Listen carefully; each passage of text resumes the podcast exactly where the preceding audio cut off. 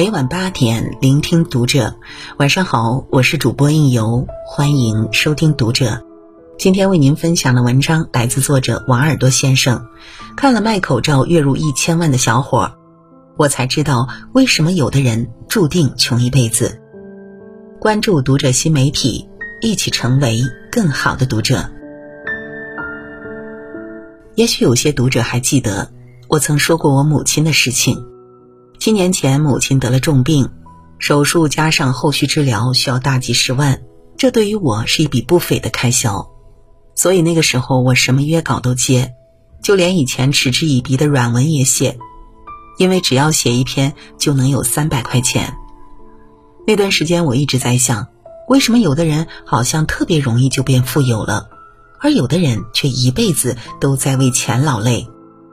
直到我看到了疫情下的这两个故事。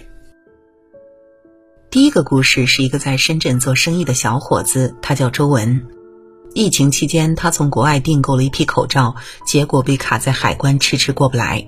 于是灵光一现，决定从电子烟生意跨行，自己建厂生产口罩。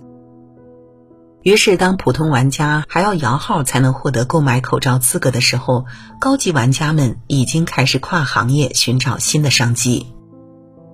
政府开了绿色通道，备齐生产、售卖口罩的资质证书，时间很快，办了备案就可以获得生产资质。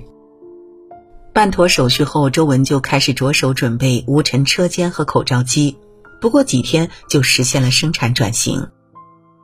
一台口罩机每天生产口罩十万个到十六万个不等，按每个至少赚一块钱来计算，保守估计一天能赚十万块钱。算上原材料，两三天就回本，后面都是净赚。当然，这期间周文也踩了不少坑，不良供应商坐地起价，商定好二十八万一台的口罩机，硬要加到三十八万。原本两万一吨的熔喷布涨了二十倍。稳定在三十五万到四十万之间。口罩机调配师以前每个月工资是五千到八千，现在直接被人两万挖走。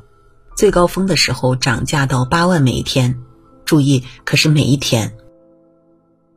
即便如此，一个合格的一次性医用级口罩的成本不超过六毛钱，期货报价是一块五到两块之间。本着不恶意加价。不倒买倒卖，不违背良心的原则。周文的一个搭档接了三千万个口罩订单，利润也达到了千万。和他一样跨行业生产口罩的转型者不在少数，更有头脑的人直接把一拖一的口罩机改装成一拖十八，原本产能每分钟六十到九十个口罩，现在进化到每分钟三百到四百个。或是索性在口罩片的两端分别打两个洞，把耳带皮筋附在包装袋里面，这就省去了中间电焊机的步骤。哐滋哐滋，从打片机中掉落的蓝色口罩片，更多时候就像堆积起来的小额人民币。用印钞机来形容口罩机毫不夸张。第二个故事是我一位开连锁餐饮店的好朋友，朋友年前大批量采购。却没有料到疫情如此凶猛，冷冻库里存了三百多万的货。得知一段时间内没办法开业后，整夜失眠，头发大把大把的掉。房租、员工工资、积压损耗的食材，一粒粒尘土，变成了压在他身上的一座山。颓靡了半个月之后，他做了一个意外的决定，虽然会让自己亏损更大，但心里却好受很多。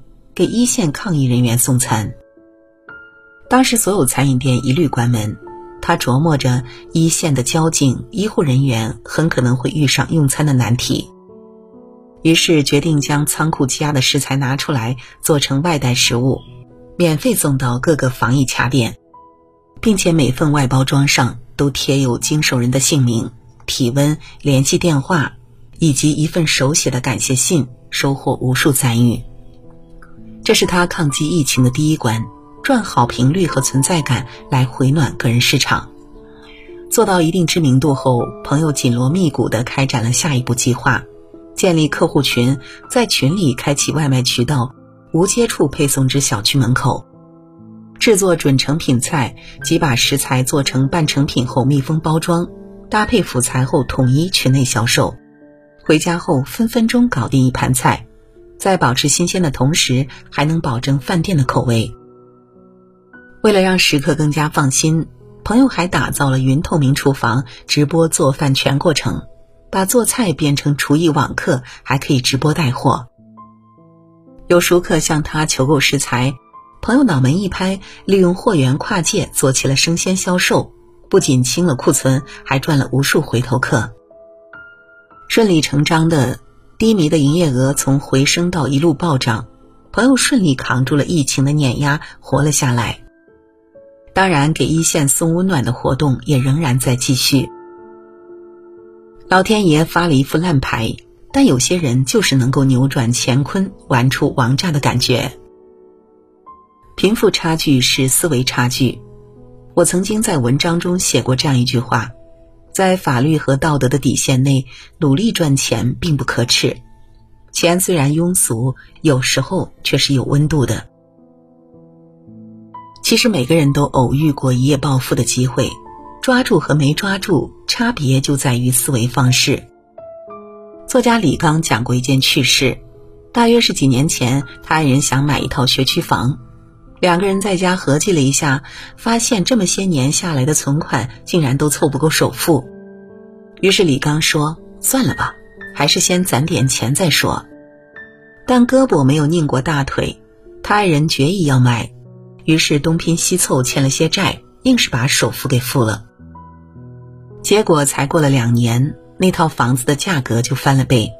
李刚开心的拍大腿，幸好买了。后来回过神来，李刚说：“这件事情恰好印证了富人和穷人的思维区别。”穷人买房想的是我有多少钱，有多少存款，买不起，那等买得起的时候再买吧。富人买房想的是我要不要买房，买什么房，还差多少钱，怎么解决。穷人永远在等机会，等着时机都成熟，等着资源齐全。然而不出意外的话，这一天永远也等不来。另一小撮人想的是这件事情别人做到了。为什么我没有做到？我怎样才能做到？没本金就找投资人或者贷款，没有技术就先学技术或者找懂技术的，没关系就变通找关系，没客户就一个个登门拜访，慢慢联络。从无到有，于是这一小撮人就成了富人。经济学家薛兆丰讲过一句话。很多人会觉得你是谁决定了你将会做什么，事实刚好相反，是你决定做什么，你做了什么，反过来最后定义了你是谁。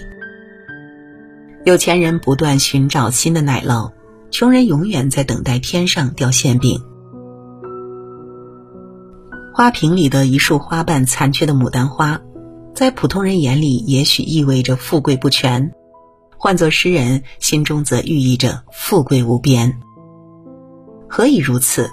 思维不同导致境界不同。这场疫情把绝大多数人逼入荒年，逃离了生命危险，却要面临生存危机。只有那些抛弃旧的思考方式和存在方式，勇于跳出原有格局的人，才能理所应当的把危机踩在脚底。开启一场暴富游戏，维持着自己的丰年。诚如作家老物所说：“你永远赚不到超出你认知范围之外的钱，除非你靠运气。但是靠运气赚到的钱，往往会靠实力亏掉，这是一种必然。普通人改变结果，优秀的人改变原因，而顶级优秀的人改变思维模型。如果不能一夜暴富，那学着利用富人思维，给自己的生活迭代升级。穷人亏的每一分钱，都是在给自己的认知不足交学费；富人赚的每一分钱，都是对世界认知充足的变现。如果你不想成为被收割的韭菜，就千万别囿于僵化过时的思维里。毕竟人过三十，就没有权利再做一个穷人了。